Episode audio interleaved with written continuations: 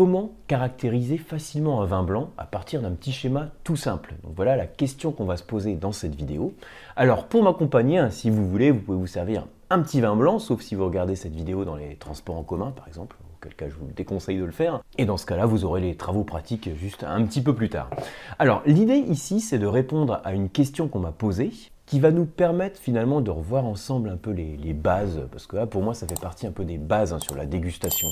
Quand je dis caractériser un vin blanc, à quoi je fais référence? C'est simplement euh, définir les, bah, caractéristiques, les caractéristiques d'un vin. Donc comme on est entre dégustateurs, définir les caractéristiques, ça fait partie de la description du vin, ça fait partie des, points clés qu'il faut savoir faire en tant que dégustateur.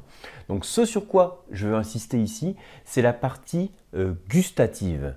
Quand on a un vin blanc en bouche, Comment on va faire pour donner des mots clés pour le décrire, pour le qualifier on fera ensemble un petit profil gustatif, donc j'ai, dont j'ai déjà parlé à d'autres occasions, hein, et dont je reparlerai par la suite. Donc pour pas louper la prochaine vidéo au passage, abonnez-vous. Et en fonction du profil gustatif qu'on va tracer comme ça ensemble, on va voir aussi qu'est-ce, euh, bah, déjà la terminologie, le vocabulaire qu'on peut utiliser, et puis on verra qu'est-ce qui joue aussi sur ce profil gustatif. Donc c'est vraiment pour moi des grands repères, des grands points clés si vous êtes habitué à me suivre sur cette chaîne, je pense, enfin j'espère qu'il y a plein de choses qui vont euh, euh, que vous allez connaître et que cette vidéo vous permettra de restructurer un petit peu les informations.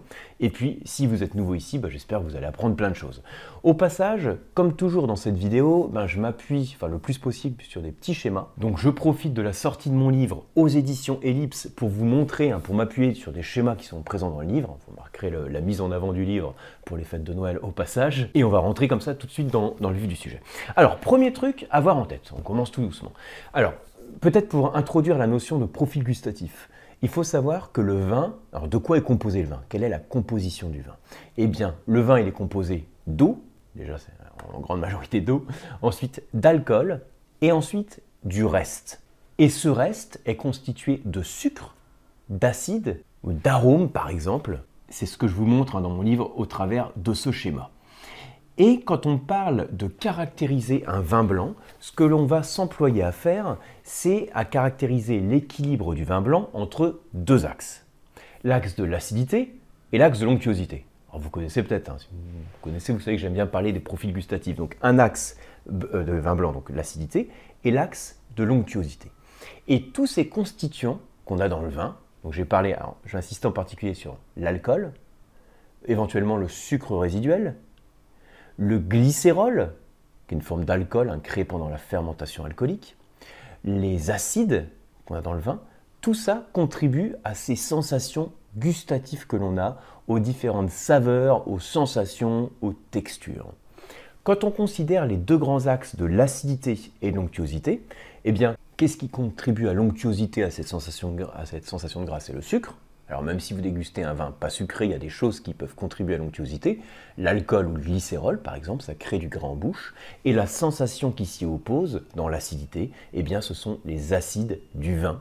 Hein, par exemple, l'acide tartrique, l'acide citrique, l'acide malique, l'acide lactique, ce sont différents acides organiques qui sont présents dans le vin et qui constituent un équilibre. Ça, c'est la base que vous devez avoir en tête. Et ce qui permet de mettre en avant hein, ce profil tout simple à deux axes où on voit l'acidité et l'onctuosité.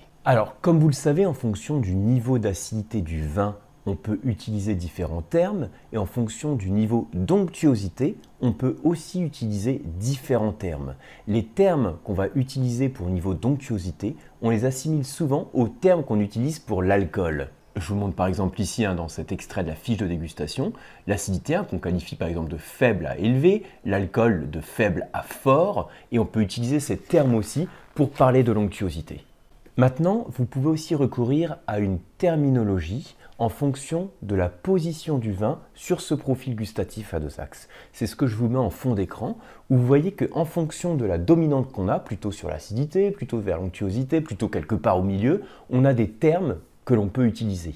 Donc cette terminologie que je vous donne, n'hésitez pas à la, bah, déjà la lire, à vous en imprégner un petit peu, parce que ça permet d'avoir un petit peu de vocabulaire pour décrire simplement un vin blanc. Alors l'autre point dont je voulais vous parler ici, c'est qu'est-ce qui influence, qu'est-ce qui fait que mon vin blanc va se trouver plutôt à tel ou tel endroit sur ce profil gustatif à deux axes. Voilà, un point hyper important aussi à, comprendre. Le point principal sur lequel je vais insister hein, dans cette courte vidéo, c'est l'influence du climat dominant. Parce que comme vous le savez, s'il fait beau, hein, s'il fait chaud ou s'il fait plus frais, s'il y a un temps ensoleillé par exemple, tout ça, ça va jouer sur quelque chose, ça va jouer sur la matière première, sur le raisin. Et en fonction de l'ensoleillement, de la chaleur, vous allez avoir une évolution dans la baie de raisin qui va se faire de la manière suivante hein, que je vous présente sur la courbe. Donc on a l'axe de l'acidité, l'axe de l'onctuosité, et on voit que au cours du temps, qu'est-ce qui se passe? Eh bien vous avez l'acidité qui décroît et vous avez le sucre qui augmente. Qu'est-ce qui joue sur l'augmentation du sucre? Eh bien, c'est d'abord le rôle du soleil, puisque c'est la photosynthèse qui permet la synthèse des sucres, qui donneront ensuite, suite à la fermentation alcoolique, de l'alcool.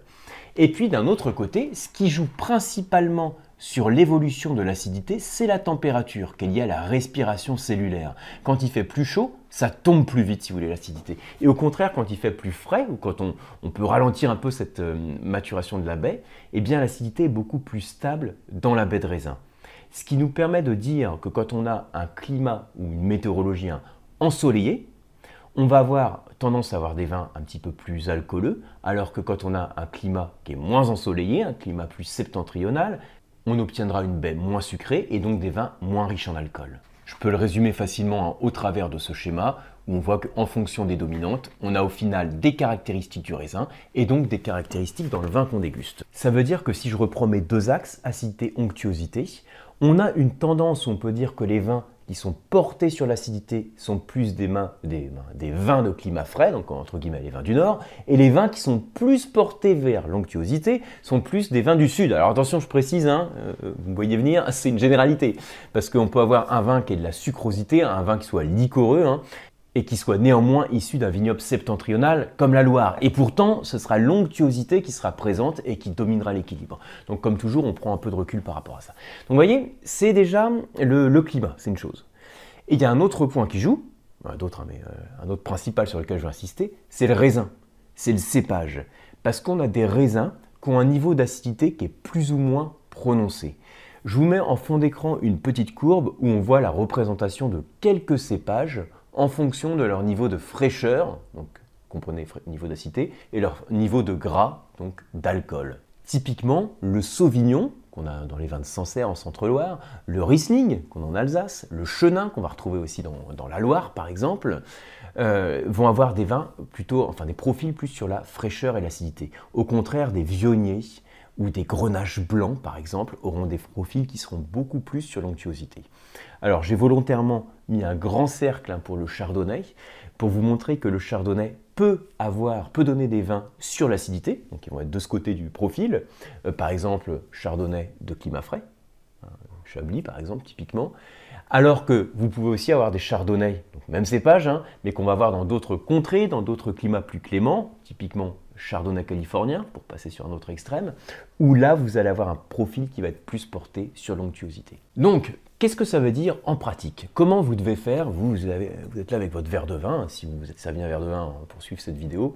Euh, comment vous pouvez euh, placer avec certitude, ou presque en tout cas, le vin sur ce profil gustatif?